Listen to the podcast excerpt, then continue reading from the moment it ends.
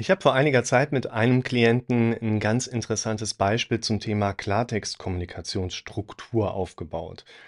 Und das basierte auf einer Sitzung, wo er mir erzählt hatte, dass er in gewisser Hinsicht Schwierigkeiten habe, jemand anderem Menschen was mitzuteilen, sodass dieser Mensch das auch wirklich verlässlich versteht. Und fragte dann in gewisser Hinsicht so, wie kann er das dem anderen Menschen da mitteilen, sodass er wirklich sicher gehen kann, der versteht das. Willkommen zum Podcast für mentale Gesundheit, Zufriedenheit und Wohlbefinden. Das finde ich immer ein bisschen schwierig, weil wir Menschen hören gerne, was wir hören wollen. Und man sollte vielleicht eher daran arbeiten, wie kann ich dafür sorgen, dass ich Dinge, die ich jemandem kommuniziere, auch in drei Monaten weiterhin meinungsstabil für mich noch präsent habe und meiner eigenen Meinung dann auch nachher weiterhin treu sein kann. Und aus dieser Sitzung heraus ist ein Modell entstanden, das Thema Klartext beschreibend. Das stelle ich mir ein Stück weit so vor. Wir haben, ich skizziere das mal ganz grob, einerseits das Thema Klartext, wo wir zunehmend mehr Klartext sprechen können. Und wir haben die Sicherheit, dass jemand versteht, was wir ihm eigentlich da gerade zum Beispiel jetzt mitteilen wollen. Die Klartextrichtung quasi offen, ihr seht schon am Pfeil, Sicherheit ist limitiert, weil wir leben ja in einer Welt, in der haben wir im Prinzip keine 0% Risiken, deshalb haben wir auch immer irgendwie Sicherheit in den Dingen mit drin. Ich glaube, dass eine Wechselwirkung zwischen Klartextkommunikation und Sicherheit vielleicht so aussieht. Das ist keine lineare, das geht nicht immer weiter, weil wir müssen ja letzten Endes nachher auch eine Gap haben. Wir haben ja nie die hundertprozentige Sicherheit. Also das nimmt nachher so einen eher geraden Verlauf dann vielleicht an.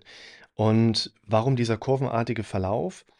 Weil ich zwei wichtige Punkte in der Klartextkommunikation sehe. Der eine liegt hier, der andere liegt hier. Also dort, wo dieser erste grüne, äh, gelbe Strich ist, das wäre vielleicht der Moment, wo jemand einfach nicht mehr darüber nachdenkt, wie er jetzt etwas formuliert, sondern lässt das, was er im Kopf hat, einfach raus.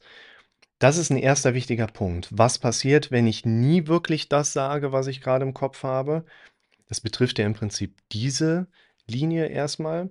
Und was ich bei den Leuten ganz klar sehen kann, da werden wir depressiv. Wenn wir den ganzen Tag nicht das sagen, was wir wirklich hier drin haben, dann können meine Wünsche nicht erfüllt werden, meine Grenzen können nicht beachtet werden. Ich glaube, wenn ich zunehmend in dieser wirklich minimalen Form von dem Prinzip gar keinem Klartext unterwegs bin, dann werde ich mit der Zeit depressiv. Diese erste gelbe Markierung, wo diese Effektivität von Klartext Richtung Sicherheit größer wird, das ist vielleicht dieser Kontext, wo jemand nicht mehr darüber nachdenkt, wie angedeutet, ähm, wie formuliere ich das, sondern ich haus einfach raus. Dann habe ich eine Effektivitätssteigerung mit da drin. Also ich bekomme ja mehr Sicherheit, ist jetzt die Idee in dieser Skizze bis zu einem gewissen Punkt. Was passiert auf dem Weg dorthin? In dieser Strecke könnten wir vielleicht sagen, ich mache mir Gedanken über die Formulierung. Ich arbeite an meinem politischen Zungenspitzengefühl, könnte man vielleicht sagen. Ich feile die Argumentation ein Stück weiter an oder die Kommunikation und nach diesem gelben zweiten Strich haben wir aber oben diesen Sättigungsverlauf, ja, oder diesen parallelen Verlauf nachher. Warum das? Naja, also ich kann noch so viel Klartext sprechen, ich kann aber die Sicherheit, dass mein Gegenüber mich richtig versteht, nicht erhöhen. Ich kann auch noch so viel Klartext sprechen, das führt ja eher dazu, dass ich den Leuten damit nachher äh, eher um den Senkel gehe, ja? Das heißt, Menschen, die zu viel Klartext mit einem sprechen, die machen sich ja auch nicht unbedingt jetzt zunehmend beliebter im Leben. Also ich glaube zum Beispiel, dass Menschen, die auch dieser aktuellen Verschwörungs Theoretikergruppe zuzuordnen sind. Ne? Berlin 1,3 Fantastilliarden anwesende Demonstranten. So der typische Verschwörungstheoretiker, der ist, glaube ich, hier. Der geht einfach, der, der kann es ja denken, dass Covid-19, was auch immer, und Impfstoffe durch Gates keine Chancen, so ein Quatsch. Das kann er ja denken. Aber muss der mich damit nerven? Muss der damit mir auf den Sack gehen? Soll er das für sich behalten? Ist doch okay. Der Impfgegner bringt immer wissenschaftliche Nachweise dann quasi mit vor, wo man wissenschaftlich jeden pseudowissenschaftlichen Nachweis schon Grunde genommen gegenargumentiert hat. Man ist einfach nur müde geworden, den immer wieder zu erklären, hey, du nimmst über Brokkoli und Muttermilch mehr Aluminium zu dir, als in einer Impfung als Trägerstoff äh, irgendwie mit drin ist. Ich habe da so eine Karikatur vor einiger Zeit gesehen, so 20 Pissoirs in der Skizze und ganz äh, rechts steht einer, der ist am Pinkeln, dann kommt einer ins Bild und er kommt immer näher und näher und die Männer unter euch, die wissen auch schon, hey, da stimmt irgendwas nicht, ja, und dann stellt er sich nachher genau neben den anderen bei 18 weiteren freien Pissoirs und sagt, hey, ich bin übrigens Veganer. Ja, so toll finden wir das, das dann zu wissen. Also ich glaube, der Verschwörungstheoretiker, der liegt dann eher hier und spricht einfach viel zu viel Klartext das aus, was er gerade im Kopf hat.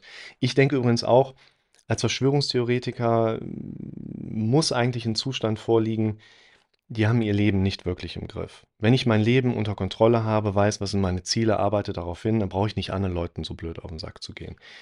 Zurück zum klartextorientierten Thema. Ich glaube, dass wir in diesem Bereich einen ganz wichtigen Bereich haben, der für unser Leben eine ganz große Rolle spielt. Sei es jetzt in der Partnerschaft, sei es in der Berufswahl, sei es in der Kommunikation mit mir selber ja letzten Endes auch. Wir dürfen lernen, klartextorientiert zu kommunizieren. Wenn ich mit jemandem Klartext sprechen möchte, dann sollte ich erstmal überhaupt in der Lage sein, auch mit mir selbst Klartext zu sprechen, in der Partnerschaft.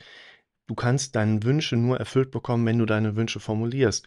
Im Berufsleben können deine Grenzen nur dann respektiert werden, wenn du deine Grenzen nach außen hin auch kommunizierst. Und du solltest auch darauf achten, dass eben ein zu wenig und ein zu viel an Klartext für deine Situation mindestens genauso ungünstig sein können.